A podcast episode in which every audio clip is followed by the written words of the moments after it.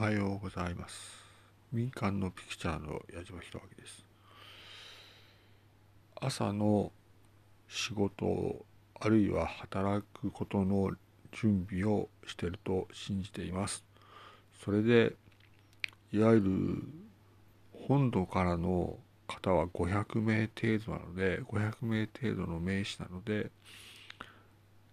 厳重に注意をしますが頭を下げてください。お願いします。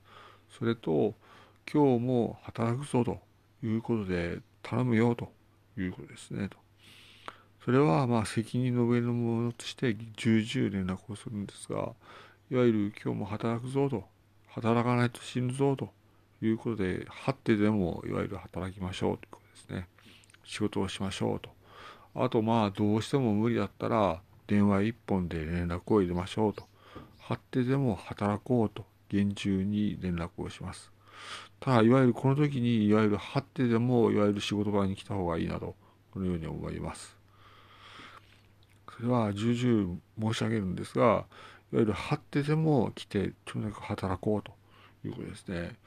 まあ、そうですね。まあ、まあ、しっかり働こうと、本当に厳重に連絡をします。矢島でした。失礼します。